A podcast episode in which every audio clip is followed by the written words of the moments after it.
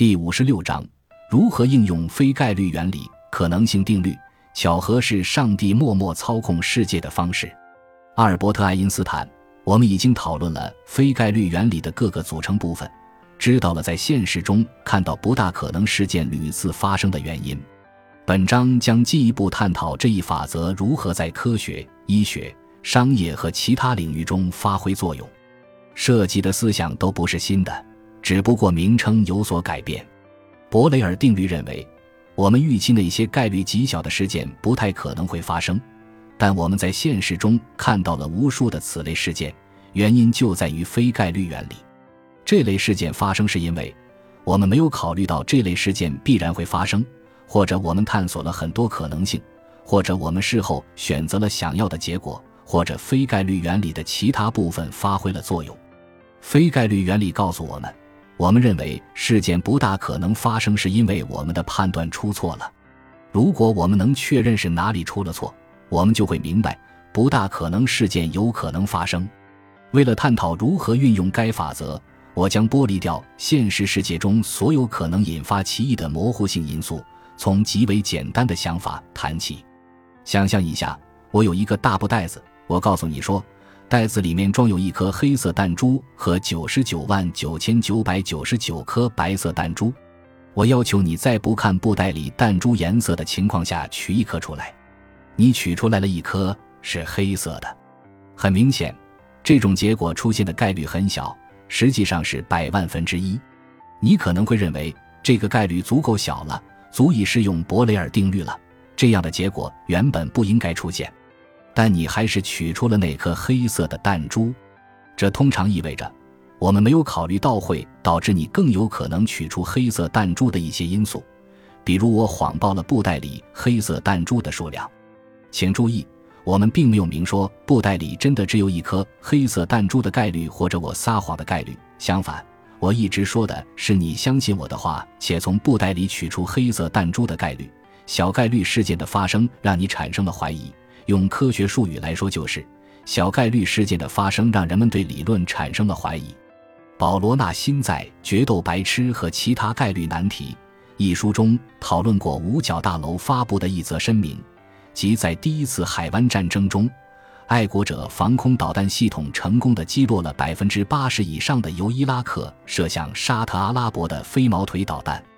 纳辛提到了麻省理工学院物理学家西奥多·波斯托的质疑。后者在观看了录像带后发现，在十四次爱国者防空导弹系统对飞毛腿导弹的拦截中，有十三次均以失败告终，仅有一次成功。波斯托质疑道：“若爱国者系统拦截成功的概率为百分之八十，那么在十四次拦截中只成功一次的概率是多少呢？”如纳辛所示，很容易计算出这一概率不到一亿分之一，这是一个足够小的概率。按照伯雷尔定律，这样的事件原本不应该发生，但它确实发生了。我们可能会以非概率原理做出解释，比如说拦截成功率被夸大了。我想，在一亿分之一的概率和拦截成功的概率不足百分之八十之间做选择时，大多数人会选择后者。第七章中提及的金融崩盘也如此。这类事件发生的概率非常小。根据伯雷尔定律。我们原本不应该看到它们发生，但它们确实发生了。我们认为这背后必然另有原因，因此要寻求相应的解释。正如我之前所述，统计分布形态的微小变化就会导致金融崩盘事件发生的概率大大增加。再一次的，我们是在权衡概率。上述所有事件发生的概率都非常低。结合伯雷尔定律和非概率原理。我们能够发现，在了解他们的过程中出现的一些错误或疏漏之处。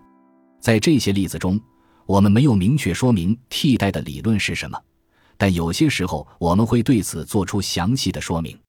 回到从布袋中取弹珠的例子，只不过现在我告诉你，我有两个布袋，一个布袋子里装有一百万颗弹珠，其中有一颗是黑色的，其余都是白色的；而另一个布袋里装有相同数量的弹珠。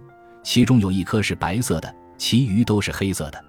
你随机的从一个布袋里取出了一颗弹珠，它是黑色的。我的问题是，你认为你是从哪个布袋里取出黑色弹珠的？我希望你会认同我的这一观点，因为从第二个布袋里取出黑色弹珠的概率更大，所以你认为你是从这个布袋里取出黑色弹珠的。再举一个更贴合现实的例子：标准六面体骰子各面的排列规律是相对的两个面的点数之和为七，比如点数一和点数六所在的面相对，点数二和点数五所在的面相对，点数三和点数四所在的面相对。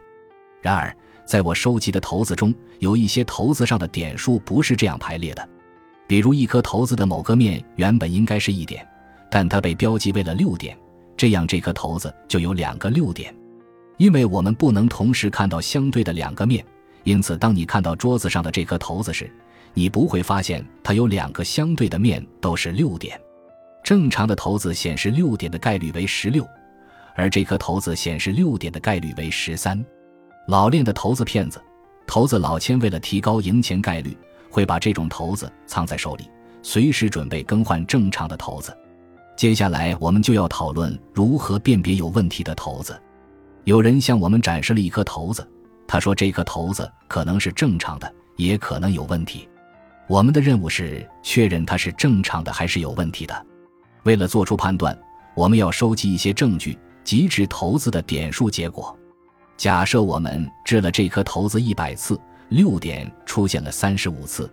若这颗骰子是正常的。那么六点出现三十五次的概率是幺二二零零零零，这是一个很小的数字，你可能会觉得它太小了，需要寻求其他的解释，比如说这颗骰子不正常。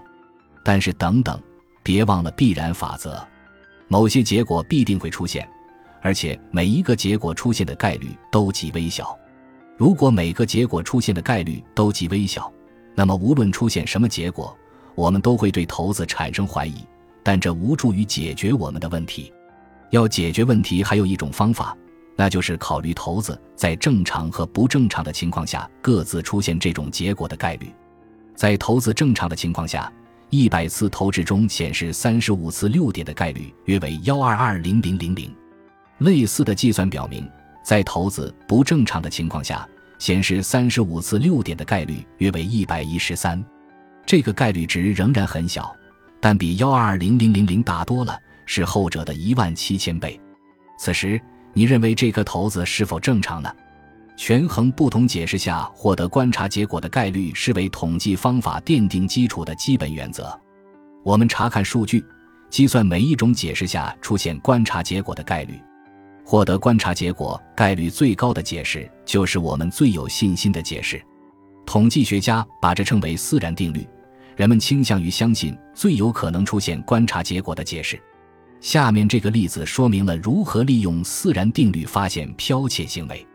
有时候，我们很容易利用自然定律判定剽窃行为。当学生 A 与学生 B 的文章逐字逐句都相同时，我们可以用自然定律和验这两种可能的解释存在抄袭行为，纯属巧合。我们很快就会倾向于认同第一种解释。但在其他情况下，做出判断要困难得多。比如数学用表，无论哪家机构出版了含这些数学用表的资料，它们都应该是相同的，因此很难说是一家出版商没有重新计算数据，抄袭了另一家出版社的计算结果。除非先出版的一方故意在数学用表中留下几处极为罕见的错误，比如说对数值做出了非常微小的改动。这样的改动不会对参考他们的人产生实质性的影响。如果我们看到其他出版商的数学用表中也出现了这样的错误，我们会依据非概率原理断定他们不大可能碰巧出现同样的错误，因此我们会寻找其他的解释。其中的一种解释就是，第二家出版商实际上根本没有重新计算数字，只是抄袭了第一家出版商的数字。若这种解释为真，那么这两家出版社出现相同错误的概率为一，然后根据自然性定律，我们会强烈认同抄袭说。一九六四年，钱伯斯在出版《钱伯斯六位数数理统计表》时，就采用了这种防止剽窃的策略。类似的例子还有很多，包括故意在地图中创建虚构的条目，在字典里增加不存在的单词，在电话簿中添加虚构的电话号码和在乐谱中添加多余的音符等。比较不同解释下事件发生的概率，会产生意想不到的结果。莎士比亚迷们都知道，这位剧作家似乎喜欢使用头韵的文学手法，所以在《罗密欧与朱丽叶》中出现了 "Her traces of the smallest spider's web, a rose by any other name would smell as sweet, life and those lips have long been separated" 和 "The sun for sorrow will not show his head" 这样的表达。但是，莎士比亚著述颇丰。他的十四行诗中出现辅音的重复是巧合吗？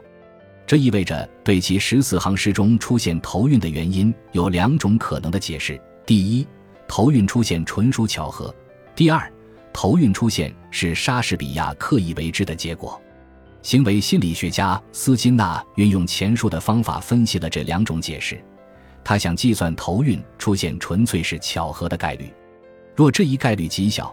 则表明这种解释不大可能成立，而另一种解释成立的可能性就比较大了。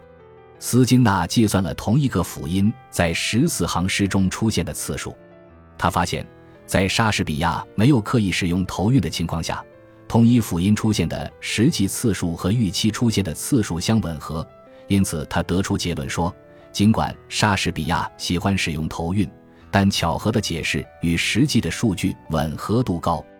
斯金纳称，莎士比亚很可能是随意的写就了十四行诗。感谢您的收听，喜欢别忘了订阅加关注，主页有更多精彩内容。